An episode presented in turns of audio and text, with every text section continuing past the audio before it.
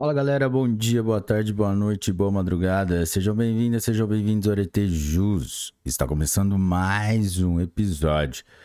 E hoje nosso convidado especial são os destaques do informativo número 1092 Supremo Tribunal Federal, publicado dia 9 de maio de 2023. Galera, antes de começarmos, vocês já sabem, não se esqueça de deixar o seu like, se inscrever no canal, ativar o sininho para receber as notificações é, deixar as estrelinhas pra gente aí no Spotify e também acessar as nossas outras plataformas como Instagram, Spotify, Deezer, Apple Podcasts, YouTube, Audible, Amazon Music, Google Podcasts, Anchor, by Spotify, TikTok e Rumble. Vamos lá? Direito Constitucional. Controle de constitucionalidade. Dispositivos do novo Código de Processo Civil. Autonomia política. Pacto Federativo direito processual civil, normas fundamentais e processo civil, competência, limites territoriais, convênios, tutela de evidência, depósitos judiciais. Inconstitucionalidade ou constitucionalidade de dispositivos do Código de Processo Civil de 2015, ADI número 5492 do Distrito Federal e ADI número 5537 do Distrito Federal. Relator ministro Dias Toffoli. Redator do acordo, ministro Roberto Barroso. Julgamento virtual finalizado em 24 de abril de 2023. Resumo. A edição da Lei nº 13.105 de 2015, conhecida como Código de Processo Civil de 2015, CPC 2015, consagrou o entendimento de que o processo não deve ser um fim em si mesmo, devendo-se buscar uma adequada mediação entre o direito nele previsto e sua realização prática, a fim de torná-lo efetivo, exigindo-se postura interpretativa orientada a reafirmar e reforçar esse objetivo. É inconstitucional a regra de competência que autoriza que entes de subnacionais sejam demandados em qualquer comarca do país, pois a fixação do foro deve restringir aos seus respectivos limites territoriais. É inconstitucional a obrigatoriedade de os depósitos judiciais e de valores de RPVs serem realizados somente em bancos oficiais. CPC de 2015, artigos 535, parágrafo 3 inciso 2 e artigo 840, inciso 1. São constitucionais os dispositivos legais. Código de Processo Civil de 2015, artigos 9 parágrafo único, inciso 3 e artigo 311, parágrafo único que, sem prévia citação do réu, admitem a concessão de tutela de evidência quando os fatos alegados possam ser demonstrados documentalmente e a tese jurídica estiver consolidada em julgamento de casos repetitivos ou em súmula vinculante. É condicional a presunção de repercussão geral de recurso extraordinário que impugna acórdão que tenha declarado incondicionalidade de tratado ou lei federal Código de Processo Civil, 2015, artigo 1035, parágrafo 3, inciso 3. É condicional a determinação de vincular a administração pública com a efetiva aplicação de tese firmado no julgamento de casos repetitivos relacionados à prestação de serviço delegado. Código de Processo Civil de 2015, artigos 985, parágrafo 2 e artigo 1040, inciso 4.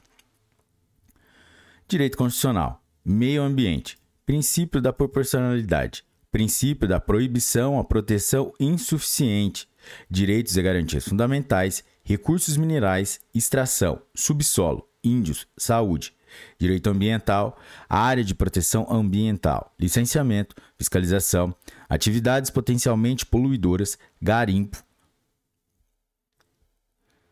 proteção do meio ambiente, atividade garimpeira e presunções de legalidade da origem do ouro comercializado e da boa-fé da instituição adquirente.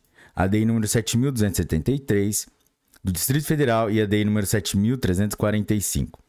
Relator ministro Gilmar Mendes. Julgamento virtual finalizado em 2 de maio de 2023.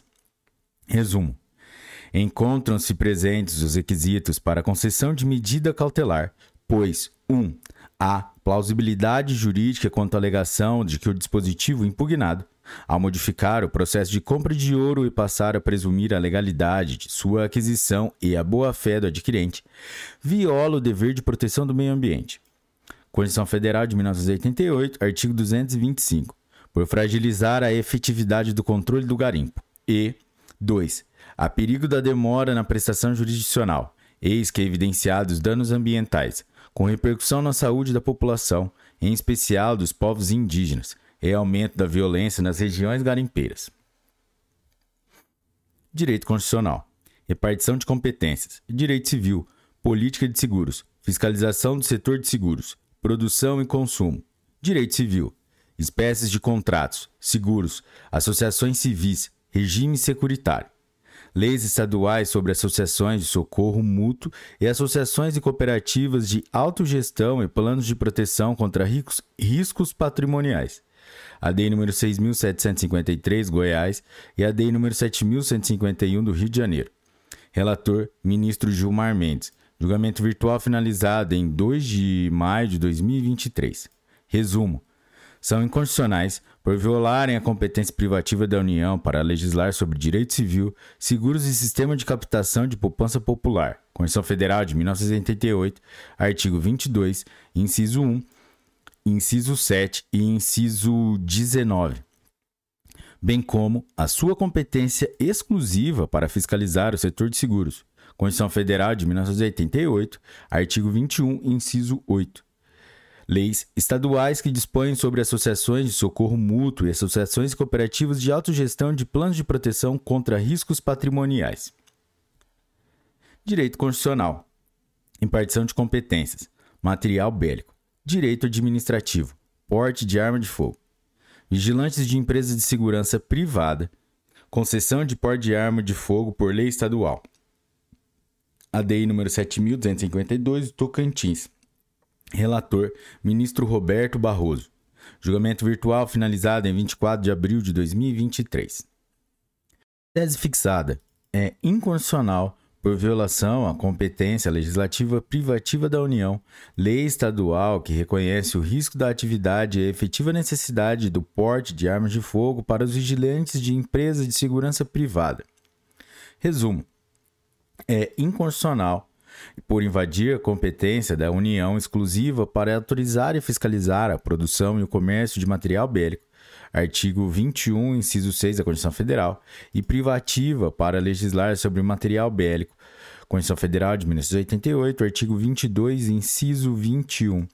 Lei estadual que reconhece o risco da atividade e a efetiva necessidade do porte de armas de fogo para os vigilantes de empresas de segurança privada. Direito Constitucional, repartição de competências, serviços notariais e de registros, concurso público, isonomia, direito administrativo, serviços públicos, delegação, tabelionatos, registros e cartórios, serventias extrajudiciais, regras atinentes ao concurso para ingresso na carreira notarial por lei estadual, ADPF número 219 de São Paulo. Relator ministro Gilmar Mendes. Julgamento virtual finalizado em 2 de maio de 2023.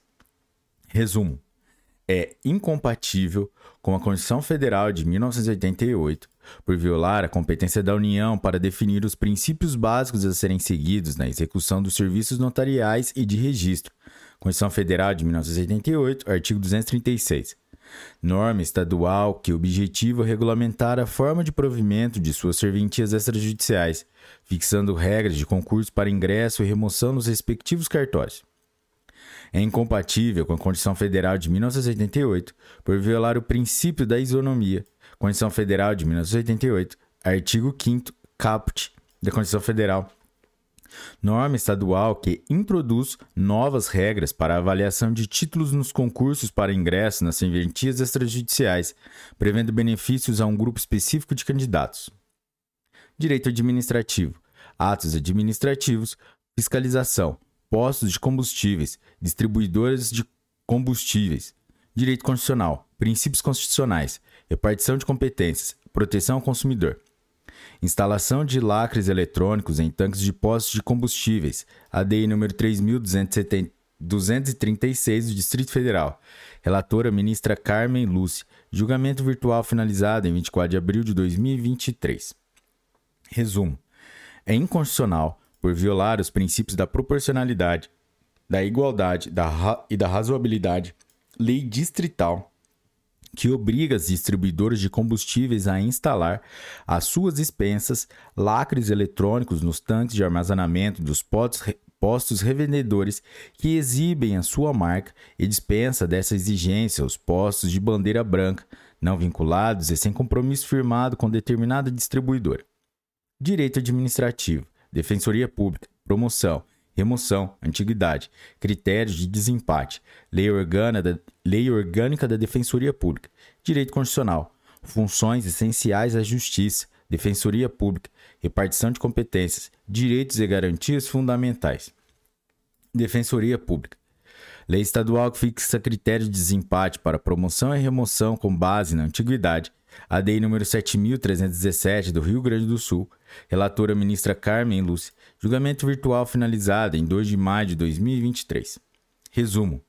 É inconstitucional, por violar a competência do legislador complementar nacional, Constituição Federal de 1988, artigo 61, parágrafo 1 inciso 2, a linha D, artigo 93 e artigo 134, parágrafos 1 e 4, e o princípio da isonomia.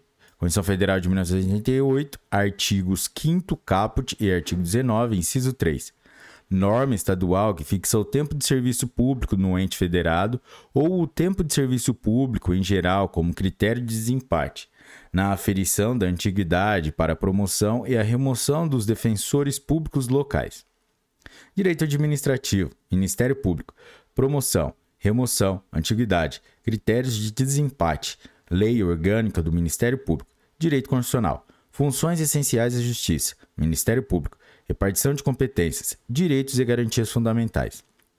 Ministério Público, lei estadual que fixa critérios de desempate para promoção e remoção com base na antiguidade.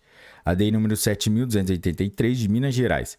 Relatora ministra Carmen Lúcia. Julgamento virtual finalizado em 2 de maio de 2023. Resumo: é inconstitucional por violar a competência do legislador complementar nacional, Constituição Federal de 1988, artigo 61, parágrafo 1, inciso 2, a linha D e artigo 93, artigo e artigo 129, parágrafo 4 e o princípio da isonomia, Constituição Federal de 1988, artigos 5 caput e artigo 19, inciso 3. Norma estadual que fixa o tempo de serviço público no ente federado ou o maior número de filhos como critério de desempate na aferição da antiguidade para promoção e remoção de membros do Ministério Público local. Direito administrativo, servidor público, processo administrativo disciplinar, sanções, aposentadoria voluntária, exoneração a pedido, impedimento da aposentadoria voluntária e da exoneração a pedido de servidor estadual que responde a processo administrativo disciplinar.